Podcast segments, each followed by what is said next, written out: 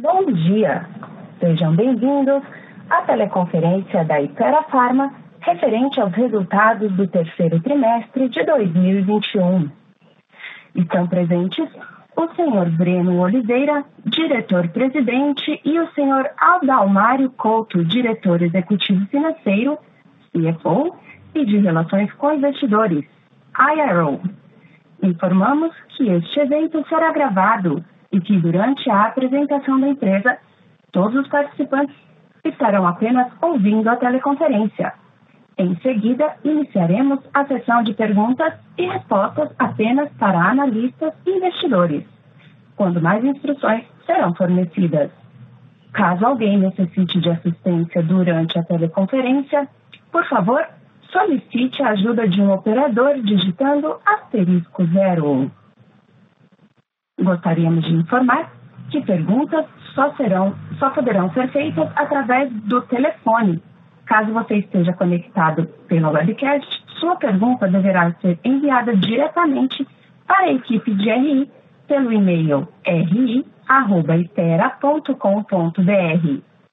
O áudio está sendo apresentado simultaneamente na internet, no endereço do site de Relações com Investidores da companhia, www.ipera.com.br/ri. Informamos que algumas informações contidas nesse conference call pode ter projeções ou afirmações sobre expectativas futuras.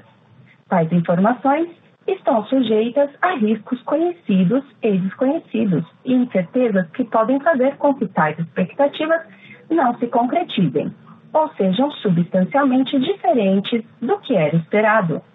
Agora, gostaria de passar a palavra ao Sr. Breno Oliveira, que iniciará a apresentação. Por favor, senhor Breno, pode prosseguir. Bom dia a todos, bem-vindos à nossa teleconferência de resultados referente ao terceiro trimestre de 2021. Bom, vou começar a apresentação falando sobre o nosso crescimento no slide 3. Pelo quarto trimestre consecutivo, nós crescemos o nosso sellout organicamente em double digits e ganhamos market share. Neste trimestre, o crescimento orgânico do sellout foi de 13,7% ou 1,4 pontos percentuais acima do mercado. Nesse trimestre, crescemos acima do mercado em produtos de prescrição mais uma vez, principalmente pelo crescimento em medicamentos crônicos, segmento estratégico para a Ipera e no qual temos reforçado a nossa participação nos últimos anos com diversos lançamentos relevantes. E também pelo aumento do número de prescrições médicas, que já superou os níveis registrados na pré-pandemia de Covid-19. Em skincare, ganhamos market share no trimestre e nos últimos 12 meses, graças às extensões de linha das nossas principais marcas, como Episol, Epidrate, IVC e Pielos, e ao desempenho do portfólio de medicamentos adquiridos da Glenmark no início de 2020. Em similares e genéricos, nosso crescimento segue sendo impulsionado pela nossa forte capilaridade, lançamentos de novas moléculas, aumento da capacidade de produção e pelos investimentos na nossa marca Neoquímica. Já em Consumer Health, segmento em que a companhia é líder absoluta no mercado brasileiro, os destaques foram as categorias de gastro, antigripais e vitaminas. Esse crescimento orgânico consistente em todas as nossas unidades de negócio e a contribuição das marcas adquiridas da Takeda e da família Buscopan levaram ao crescimento de 50% da nossa receita líquida no trimestre. Além disso, com as sinergias das aquisições e as iniciativas para manter a rentabilidade do nosso negócio, crescemos nossa margem EBITDA recorrente em 4 pontos percentuais no trimestre, chegando a 35% e tivemos crescimento do lucro líquido das operações continuadas de 33%, apesar do aumento do endividamento por conta das aquisições e do aumento dos juros. Estamos crescendo acima do mercado, investindo no nosso negócio, em aumento de capacidade produtiva em inovação e também no bem-estar dos nossos stakeholders. Em inovação, no slide 4, tivemos importantes lançamentos. O principal deles foi o Vaban, um anticoagulante que será promovido junto aos médicos da molécula rivaroxabana e que marcou a entrada da companhia na maior classe terapêutica de produtos de prescrição do Brasil, com sellout de 1,2 bilhão de reais nos últimos 12 meses e crescimento de 39% nesse período. Esse lançamento foi beneficiado pela decisão recente do STF, que acabou com o artigo 40 da Lei das Patentes, reduzindo o período de proteção de várias moléculas. Nossa rápida entrada nesse mercado é resultado dos investimentos que fizemos nos últimos anos na nossa estrutura de inovação. Assim como no caso da Rivaroxabana, teremos oportunidade de acelerar o lançamento de mais de 30 projetos com alto potencial já mapeados após essa decisão do STF. Em skincare, lançamos recentemente o Pielos MX, a base de minoxidil, que é parte do protocolo para o tratamento da calvície, e com esse lançamento, passamos a atuar em um mercado de mais de 120 milhões de reais. Também estamos lançando uma linha completa de melatonina que passa a ser disponível no mercado brasileiro agora a partir de novembro. Teremos o Melatonum para promoção junto aos médicos, o Vitasai Melatonina e a Melatonina Neoquímica. Os investimentos totais em P&D foram de 376 milhões de reais nos últimos 12 meses e um crescimento de 25% com relação ao ano anterior. O índice de inovação foi de 31% agora no terceiro trimestre e segue acima do patamar de 30% pelo sexto trimestre consecutivo. Neste trimestre, aprovamos também o pagamento de juros sobre capital próprio de 195 milhões de reais, ou 31 centavos por ação, um crescimento de 5% sobre o valor declarado no terceiro TRI de 2020. Tivemos ainda nesse trimestre o nosso primeiro multirão da saúde na Neoquímica Arena, que ofereceu atendimento médico aos moradores da Zona Leste de São Paulo com foco na prevenção de doenças crônicas. Essa é mais uma iniciativa alinhada à nossa missão de ser a melhor e a mais completa empresa farmacêutica brasileira, participando da vida das pessoas para que elas vivam mais e melhor. Bom, agora eu passo a palavra para o Adalmário, para ele falar em mais detalhes sobre os resultados do trimestre. Obrigado, Breno. É, bom dia a todos.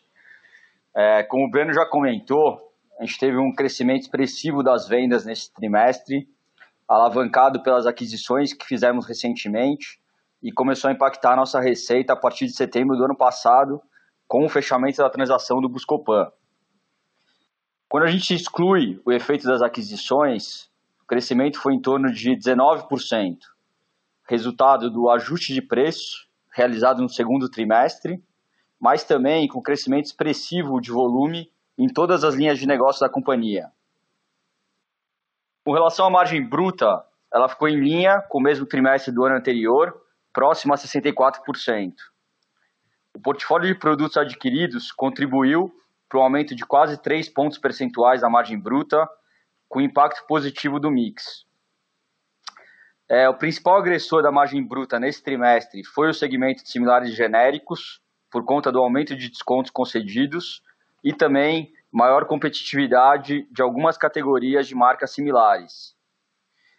Além disso, a gente continua com impacto no custo por conta da desvalorização cambial, que foi em torno de 11% nesse trimestre, e também um aumento mais relevante é, nos insumos, principalmente custo de material de embalagem primária e secundária, e também alguns custos de transformação, além do maior nível de descartes e ociosidade.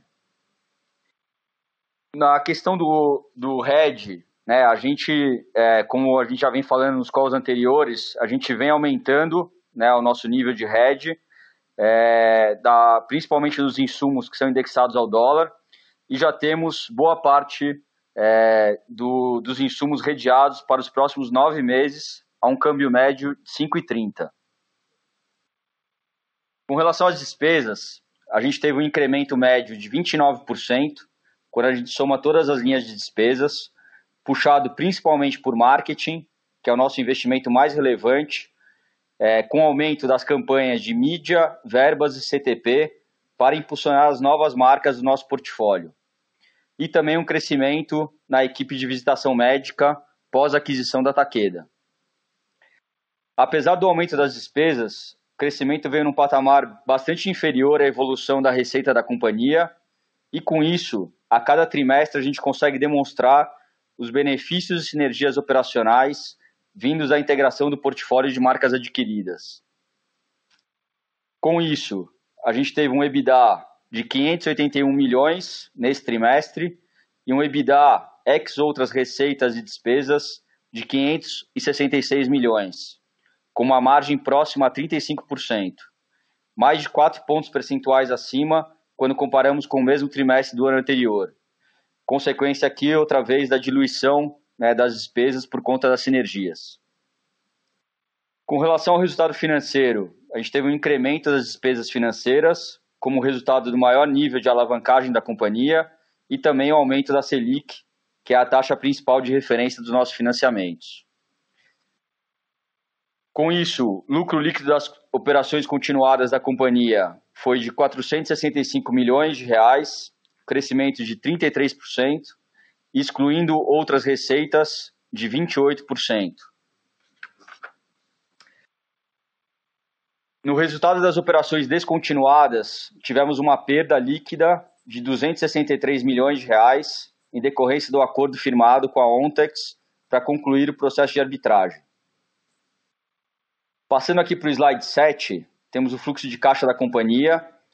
Nesse trimestre, a gente teve uma geração de caixa operacional recorde de 540 milhões de reais, com aumento da rentabilidade do negócio e o menor nível de investimento de capital de giro como percentual da receita. Investimos 150 milhões de reais de capex, que está bastante em linha com o que a gente tem previsto para o ano, de 600 milhões de reais. Nos intangíveis, apesar do investimento ativado de P&D de 50 milhões, tivemos uma entrada de 62 milhões referente às vendas das marcas Neocopan e Chantinon, e com isso, uma geração de fluxo de caixa livre de 400 milhões de reais. No fluxo de financiamento, fizemos uma nova captação nesse trimestre de 1 bilhão de reais, com prazo de 5 anos bullet, a um custo bastante atrativo, que serviu para recompor o caixa da companhia e será utilizado para o pagamento da aquisição das marcas da Sanofi. Com isso, a companhia finalizou o trimestre com uma posição bastante confortável de liquidez, com caixa acima de 3 bilhões de reais ou acima de 2 bilhões e meio após considerar o pagamento para a Ontex, que foi realizado no dia 1 de outubro. E o índice de alavancagem levemente acima de duas vezes o EBITDA considerado no guidance desse ano. Da minha parte é isso. Agora volto a palavra para o Breno para as considerações finais. Obrigado, Adalmário. Eu estou bastante satisfeito com os resultados da companhia nesse trimestre. Nós tivemos crescimento relevante da receita, ganho de market share, expansão da margem EBITDA e geração operacional de caixa recorde, com importantes lançamentos e forte investimento em inovação. Eu gostaria de agradecer aos nossos colaboradores, clientes, médicos e pacientes que fazem da Ipera Pharma o principal player do mercado farmacêutico brasileiro. Nosso desempenho nesses primeiros nove meses do ano reforça a nossa confiança no atingimento dos nossos guidance para 2021 e mostra que seguimos investindo de maneira relevante em inovação e nas nossas marcas líderes para continuarmos crescendo de maneira sustentável. O desempenho recente do mercado farmacêutico brasileiro demonstra sua resiliência e o seu enorme potencial de crescimento e a Ipera é a empresa melhor posicionada nesse mercado. Temos forte capacidade de inovação, produção e distribuição, as principais marcas da indústria farmacêutica brasileira e somos a única empresa com participação relevante em todos os segmentos do mercado, com posição de destaque em produtos de prescrição, genéricos e skincare e a liderança absoluta em consumer health. Obrigado e passamos agora para a sessão de perguntas e respostas.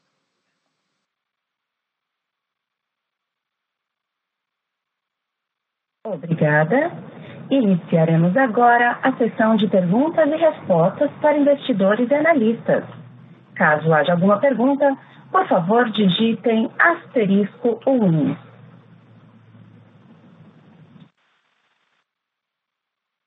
E nossa primeira pergunta vem de Robert Ford, Bank of America. Bom dia a todos e, parabéns pelos resultados. Um, tenho três perguntas. Adalmario, pode falar um pouco sobre a evolução dos, dos de, de receber e como estão pensando em capital de giro daqui para frente? E, e Breno, poderia fornecer uma pequena atualização sobre as receitas e lucratividade de, de Bionovis, bem como seu pipeline de inovação, por favor. E por último, um, como devemos pensar sobre seu pipeline de inovação, considerando a, a aceleração dos patent cliffs em comparação com as estimativas anteriores, por favor? Obrigado.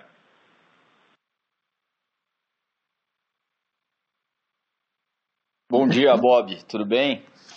É, com relação ao contas a receber, né, a gente vem é, evoluindo aí, reduzindo basicamente o dia de contas a receber, né, que como a gente já falou anteriormente, ele é uma proxy né, do, do estoque de produtos que a gente tem nos nossos clientes. É, então, desde que a companhia mudou a política comercial né, no início de 2019, a gente tem conseguido reduzir né, esse número aí. É, na nossa cabeça aqui, a nossa meta é ficar próximo aí a, é, a 100 dias, né, na média, né, de estoque que a gente tem dos nossos produtos, dos nossos clientes. E nesse trimestre a gente conseguiu é, é, tá um pouquinho abaixo desse número, mas nossa meta é ficar entre 95 e 100 dias. Né? É isso que a gente, é, hoje, com a operação que a gente tem, é, a gente está conseguindo rodar nesse nível. O, o, portfólio de marcas né, adquiridas, tanto né, é, Takeda e Buscopan, vinha rodando né, num patamar inferior a esse. Né, a gente ajustou um pouco para cima né, o estoque dessas marcas e vem conseguindo reduzir né, gradativamente um pouco o estoque das nossas.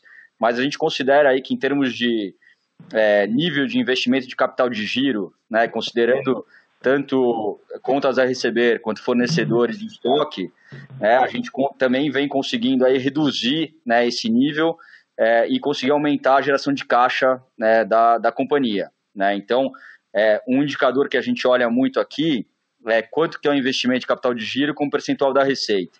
Né? E nesse trimestre aí a gente é, conseguiu estar tá abaixo de 35% e a nossa meta é ficar entre 30% e 35%.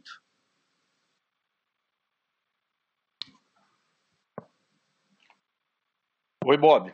Sobre, Oi, sobre a pergunta do, do pipeline da Bionoves e depois do nosso, né, falando da, da Bionoves primeiro, né, o, o, bom, a gente comentou já no ano passado, né, teve uma receita próxima de um bi de reais, é, a margem EBITDA ainda, ainda baixa, né, acho que foi na, na casa aí de 10% mais ou menos no ano passado, mas a tendência é que isso vá aumentando à medida que o, que o tech transfer, né, o, o processo de tech transfer vai, vai avançando.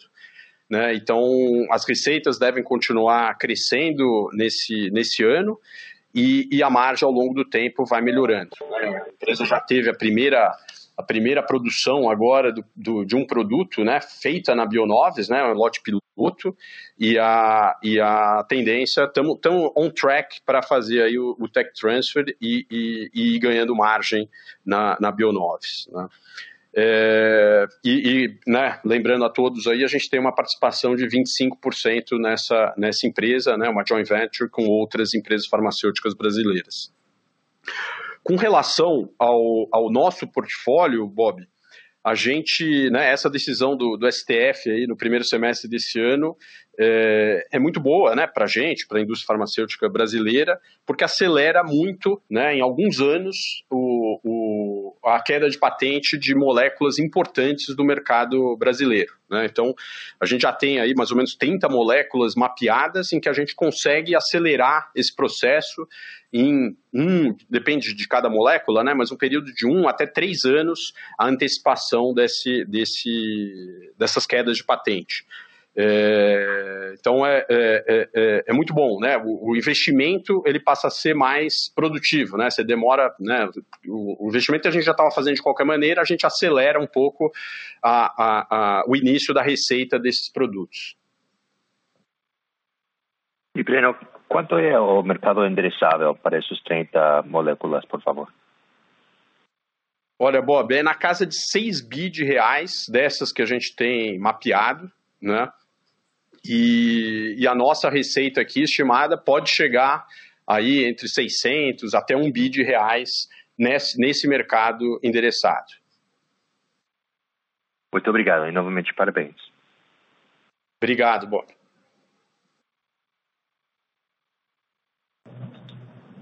Nossa próxima pergunta vem de Leandro Bastos, Citi.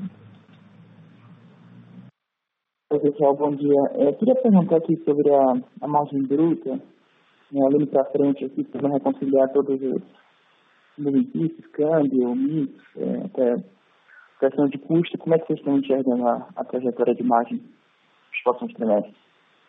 Obrigado. Oi, oi Leandro, tudo bem? É, com relação à margem bruta, né, a gente continua tendo os impactos aqui, né, de câmbio e, e custos aí rodando num patamar acima, né, do que a companhia vinha rodando anteriormente.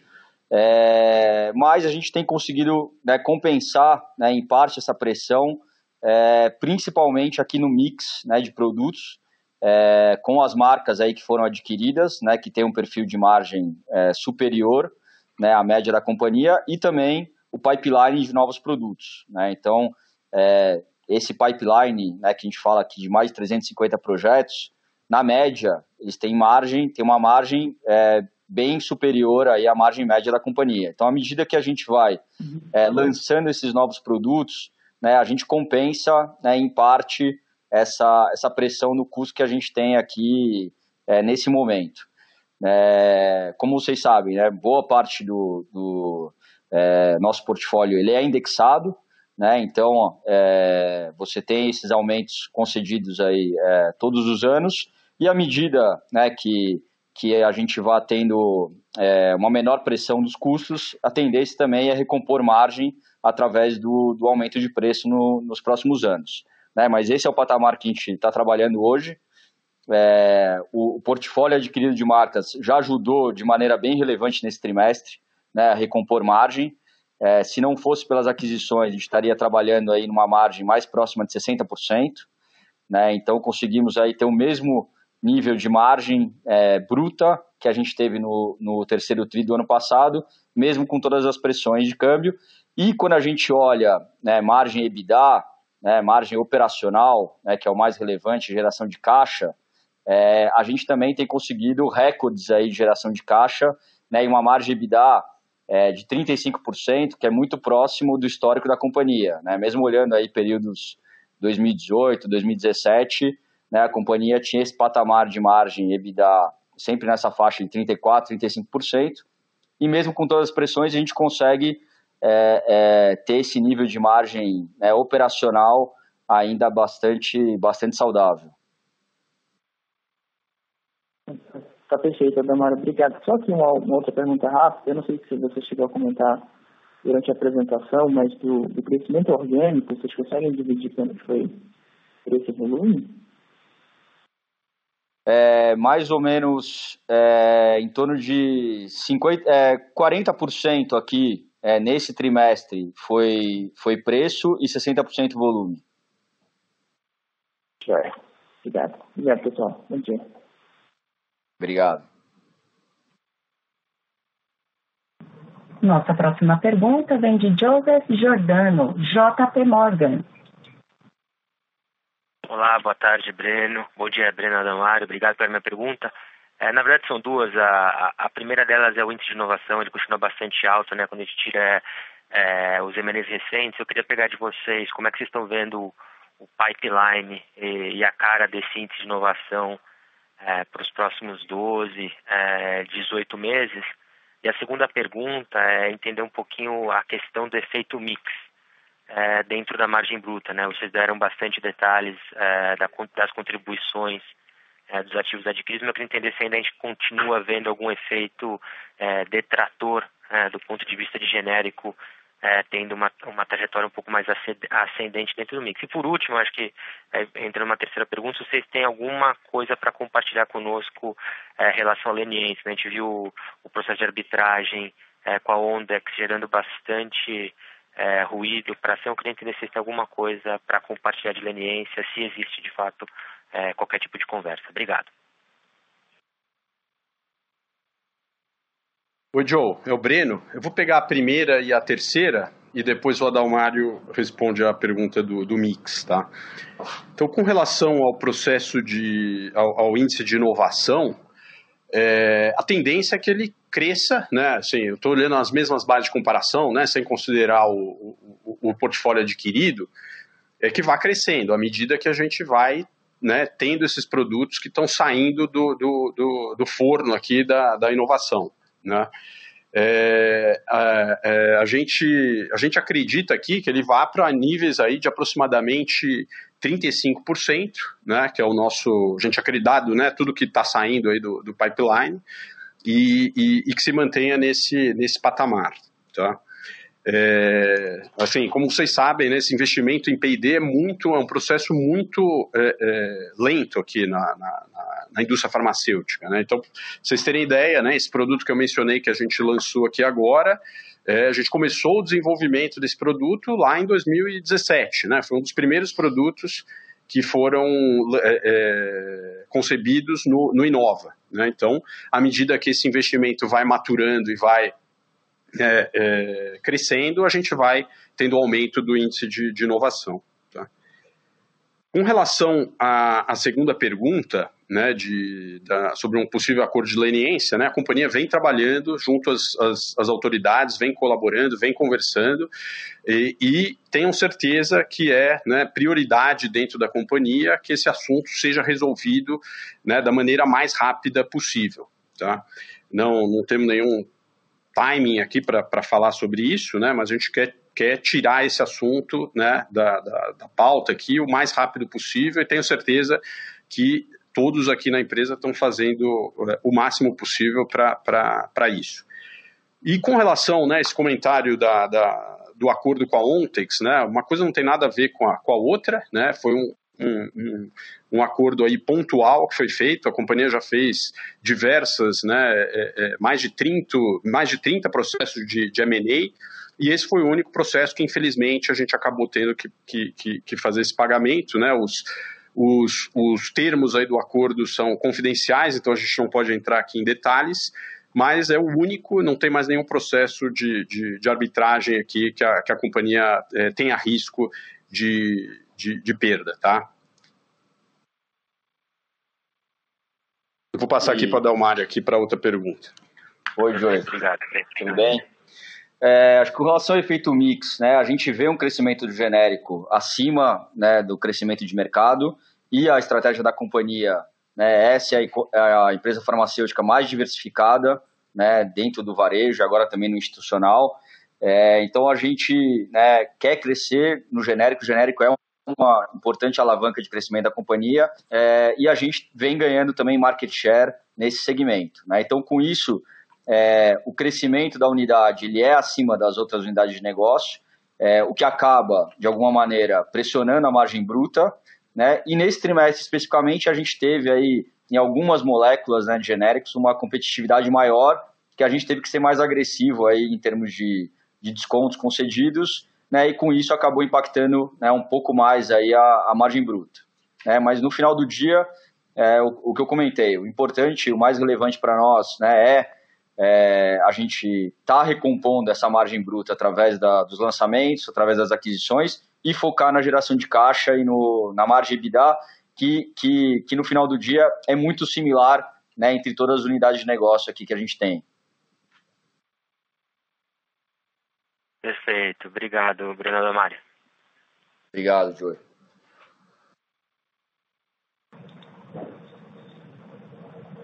Nossa próxima pergunta vem de Caio Moscardini, Santander.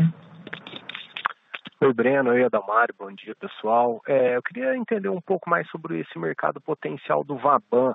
Me corrija se eu estiver errado aqui, mas eu acredito que essa classe terapêutica foi impactada positivamente pela pandemia.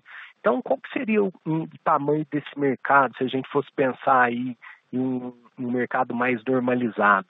Tá? E uma segunda pergunta com relação é, a fornecedores, né, essa questão de APIs importados, como que é todo esse imbróglio logístico que a gente tem, tem visto aí globalmente é, pode afetar vocês? Vocês já estão se preparando para um, uma demora, talvez, maior para chegar a esses, esses APIs? Como que vocês têm, têm olhado para isso? Obrigado.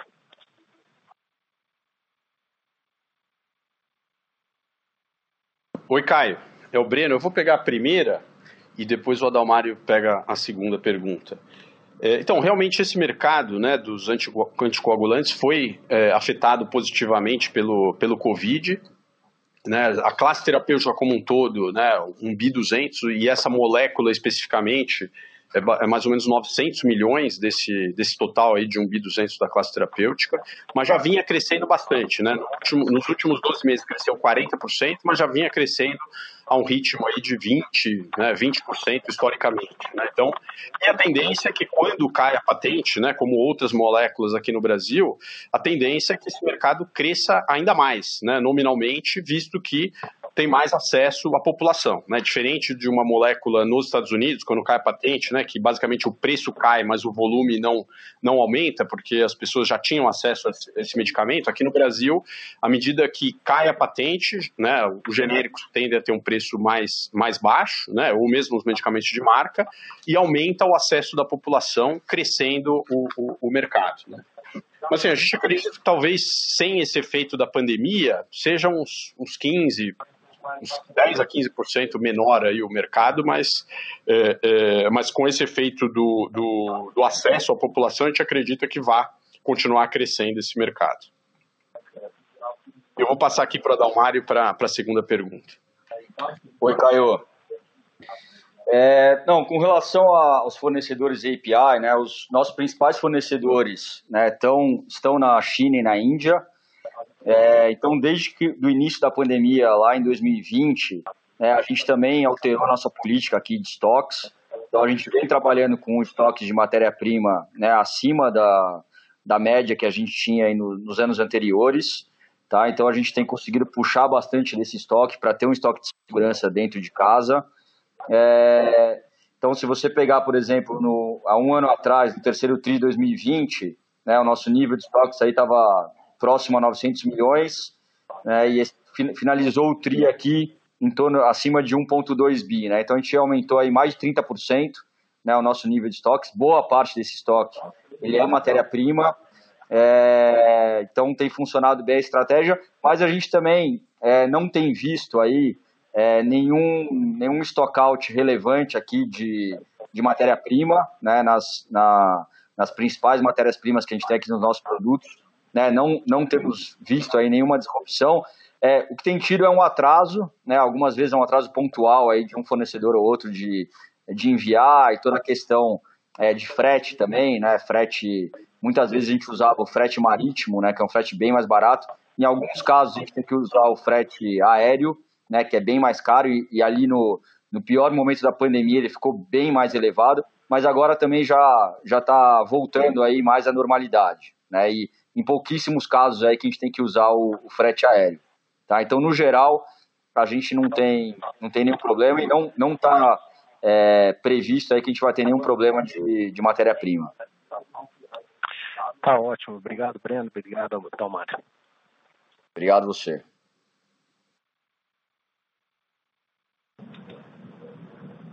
Nossa próxima pergunta vem de Emerson Vieira, Itaú. Oi, pessoal. É, bom dia, Damara Breno, tudo bem? Obrigado pelo espaço aqui. Eu tenho algumas perguntinhas. Bom, a primeira delas, queria endereçar um pouquinho sobre o que seria a margem EBITDA recorrente, né? Bom, a gente viu uma expansão aí bem significativa, né, por conta do, da, da captura das sinergias e também uma redução ainda que continua, né, por conta do menor patamar de, de licitações métricas, né?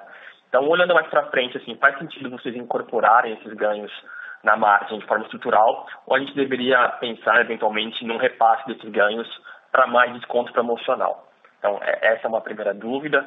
Uma segunda, em relação à melatonina, né, um produto que já está mais próximo de ser lançado, então eu queria entender o que vocês podem compartilhar conosco em relação ao tamanho de mercado endereçável e o que seria, eventualmente, assim, um patamar é, de rentabilidade aí para esse produto, que, que eventualmente poderia ser bem relevante para a companhia. Uh, e aí, por último, um update em M&As, né? Entender se o pipeline continua ativo e o que vocês já conseguiram é, entender ali de sinergia dentro do portfólio da Sanofi, tá? É isso do nosso lado. Obrigado.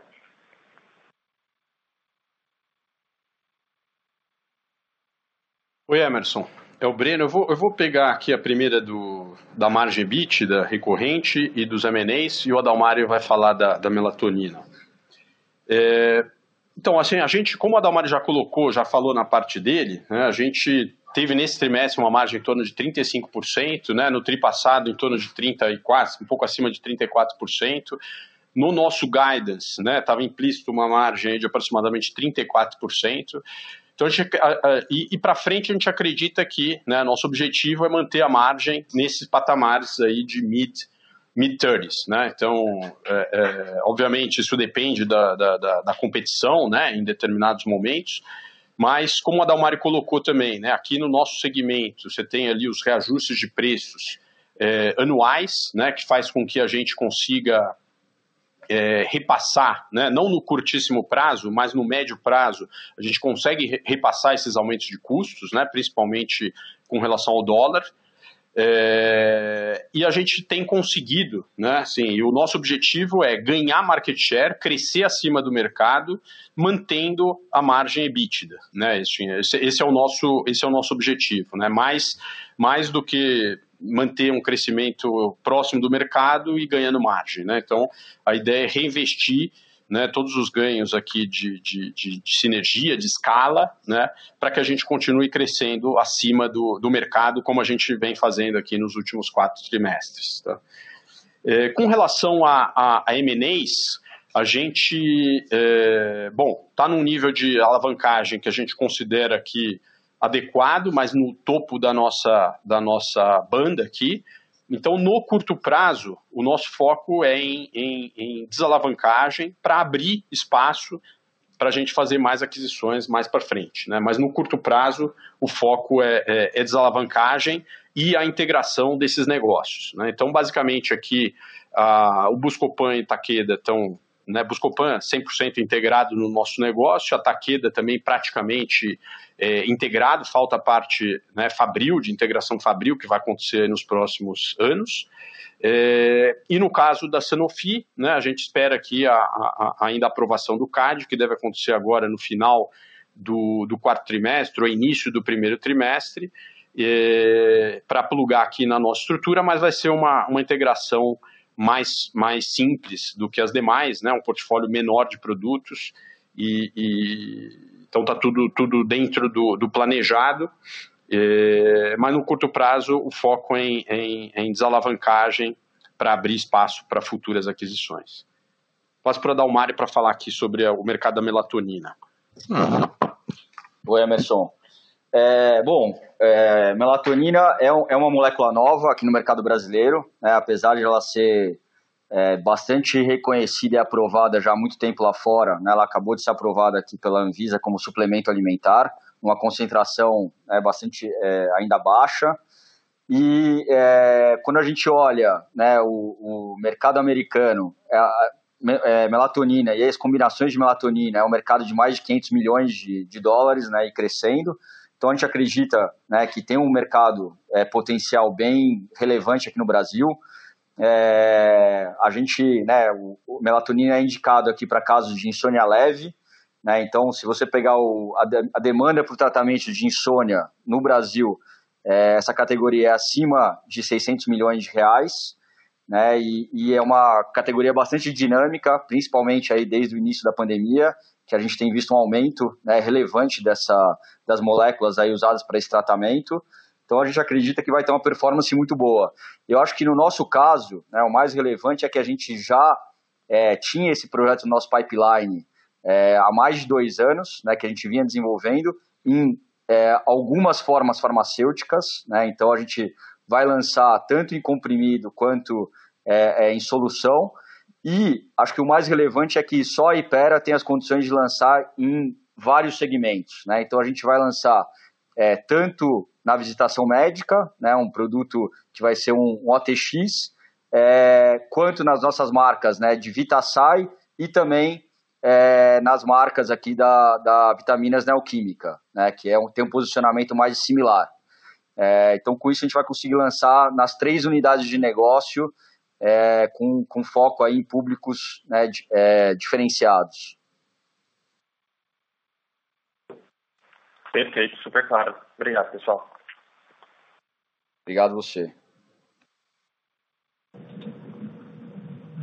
Nossa próxima pergunta vem de Maurício Cepeda, Credit Suisse. Oi, pessoal, bom dia. Bom dia, Brena, Dalmar, obrigado pelo, pelo espaço.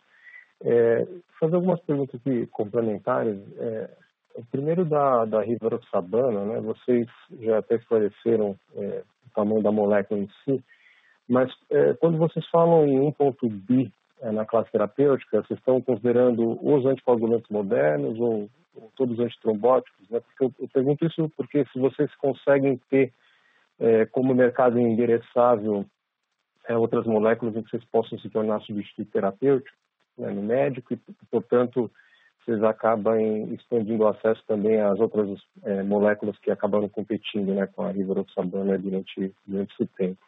É, e se vocês têm ideia de quem mais é, lançou ou deve lançar um similar ao genérico da, da rivaroxabana.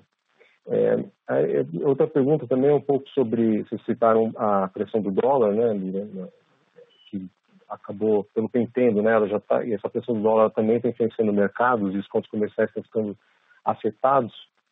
Então, a minha pergunta é se, se vocês foram mais ou menos agressivos que o mercado, se a prioridade aqui é, é, é crescer, ou como, como o Breno falou, é preservar o EBITDA, e se você tem alguma esperança de recomposição de preço pela via CEMED dadas as regras. Né? É, terceira pergunta, são mais duas, né?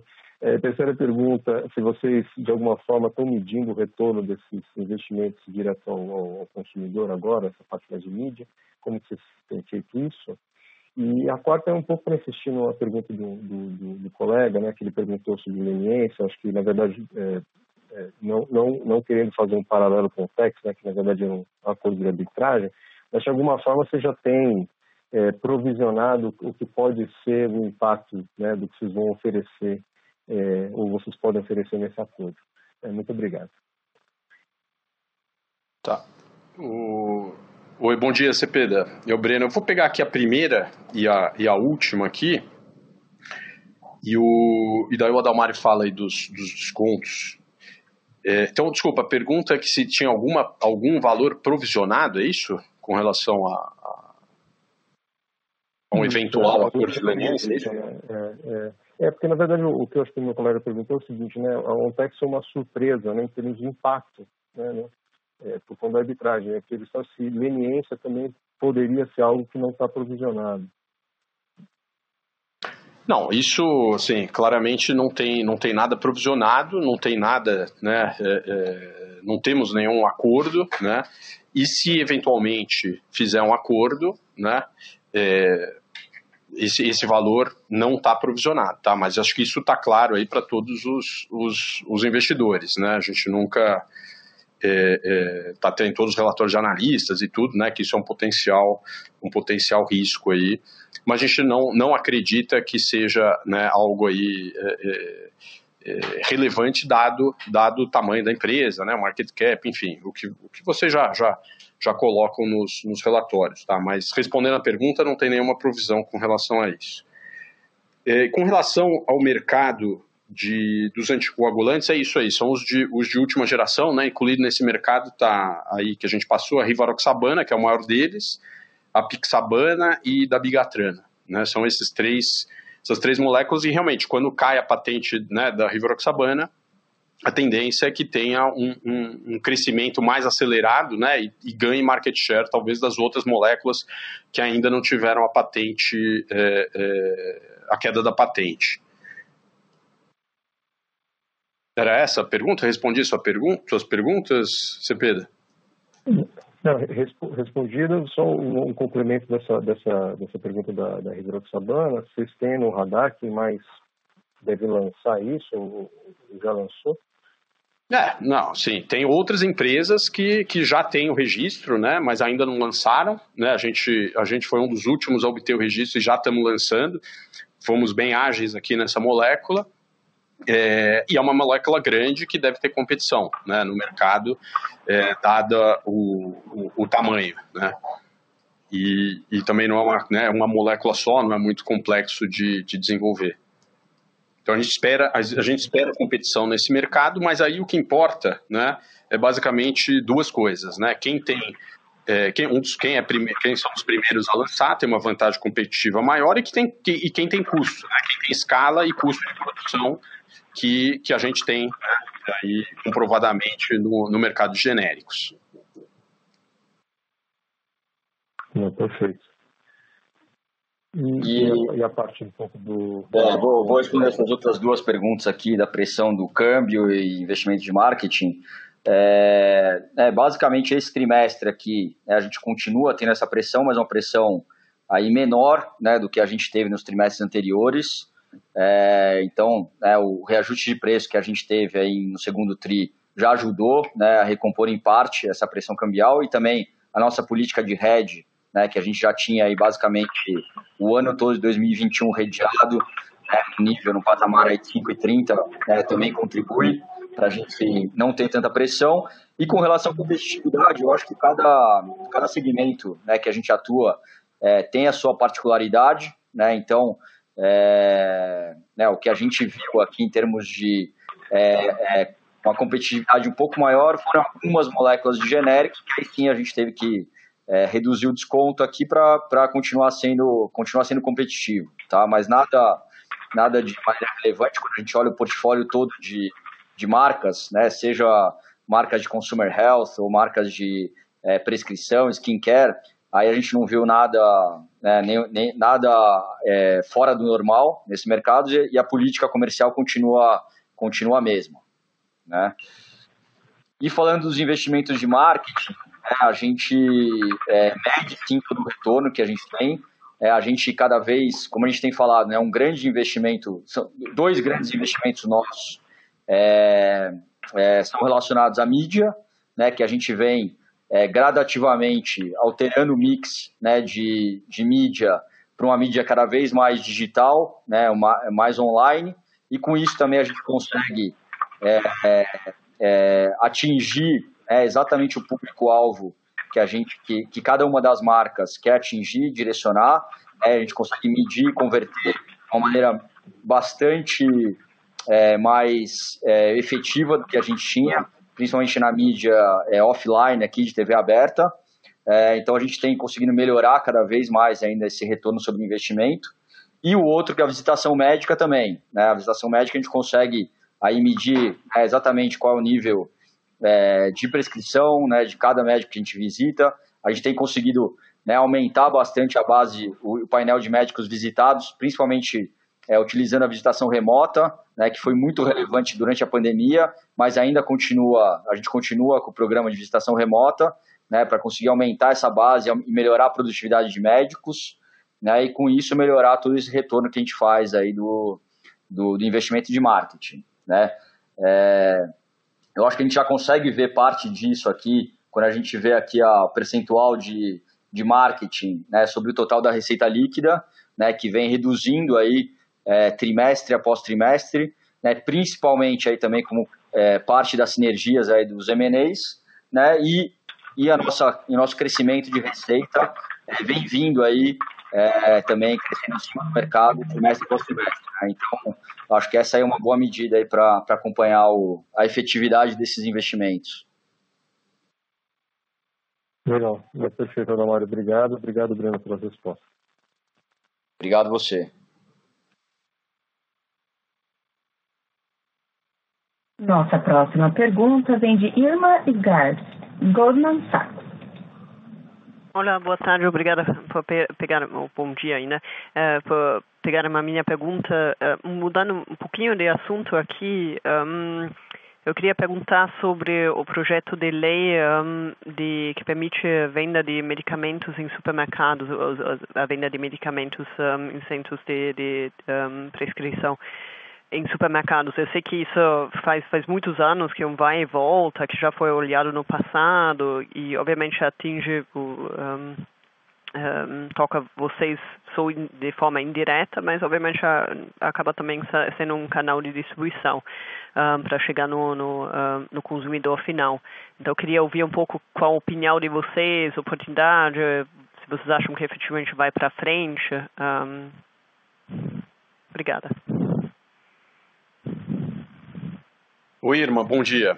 É o Breno. Eu, eu, é como você falou, um tema que no, no radar aí há muitos anos, né? Tem essa essa, essa do, do irem pro pro né, fora da, das farmácias. Essa discussão vem ganhando peso aqui através da do pessoal do varejo alimentar, né, que tem interesse em, em, em, vender os produtos de OTC, assim como é vendido em vários outros países do mundo, inclu, inclusive nos, nos, Estados Unidos. Né. É, assim, é difícil dizer agora se esse, se esse movimento vai, vai adiante ou não, né, ainda, ainda é, é, é bastante preliminar, mas se isso for adiante, é muito bom para a Ipera, né? Porque a gente como a gente falou, a gente é líder absoluto nos, nos OTCs, né? E o mercado e o, e o canal alimentar, você tem aí praticamente é, cinco vezes maior do que o canal de, de varejo farmacêutico. Né? Então a gente teria uma, uma. E a gente já tem presença no canal alimentar. Né? A gente já tem aí o, o, o, alguns produtos, né? principalmente os adoçantes, mas também Gov After, alguns outros produtos que já são distribuídos no, no canal alimentar. Então, para a gente, isso seria muito, muito fácil. Já temos uma estrutura de distribuição para atender esse canal. Mas ainda é cedo para dizer os, os, os, a, a probabilidade desse tema é, é, avançar né, no, no, no, curto prazo. Tá? Perfeito. Em, em, termos de margem, você tem alguma opinião comparado com o setor de uh, farmacêutico dado que é um setor bem mais consolidado? Então, Irma, a questão de margem vai depender muito da competição, né? Se os players são os mesmos aqui na indústria farmacêutica, né? Vai depender um pouco da agressividade comercial que os players, né? Que, que, a, que a indústria vai querer ter nesse uhum. canal, né? Não tem muito sentido a indústria ter uma margem diferente do que ela tem no, no, no, no varejo farmacêutico, né? Que inclusive é mais consolidado, né? Se eu não me engano, do que o, farma, do que o varejo alimentar. Né? Você pega aí os principais players do, do varejo farmacêutico, né? já tem market shares aí, a Raia, né? acho que é em torno de é, 15% de market share, né? acho que é mais consolidado do que o varejo alimentar. Então não tem opção de margem para a indústria nesse segmento. Obrigada. Obrigado você. Com licença, senhoras e senhores, lembrando que para fazer perguntas, basta digitar asterisco 1.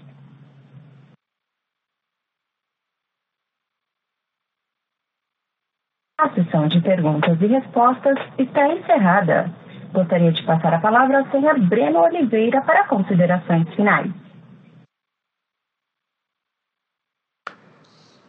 Eu queria agradecer a presença de todos, o interesse de todos. Tivemos bastante perguntas aqui no, no call e, e tam, estamos à disposição, né, através da equipe de RI. Se tiverem alguma dúvida adicional, uh, o time todo está tá à disposição de vocês. Obrigado e bom dia a todos. A audioconferência da ITER está encerrada. Agradecemos a participação de todos e tenham um bom dia. Obrigada.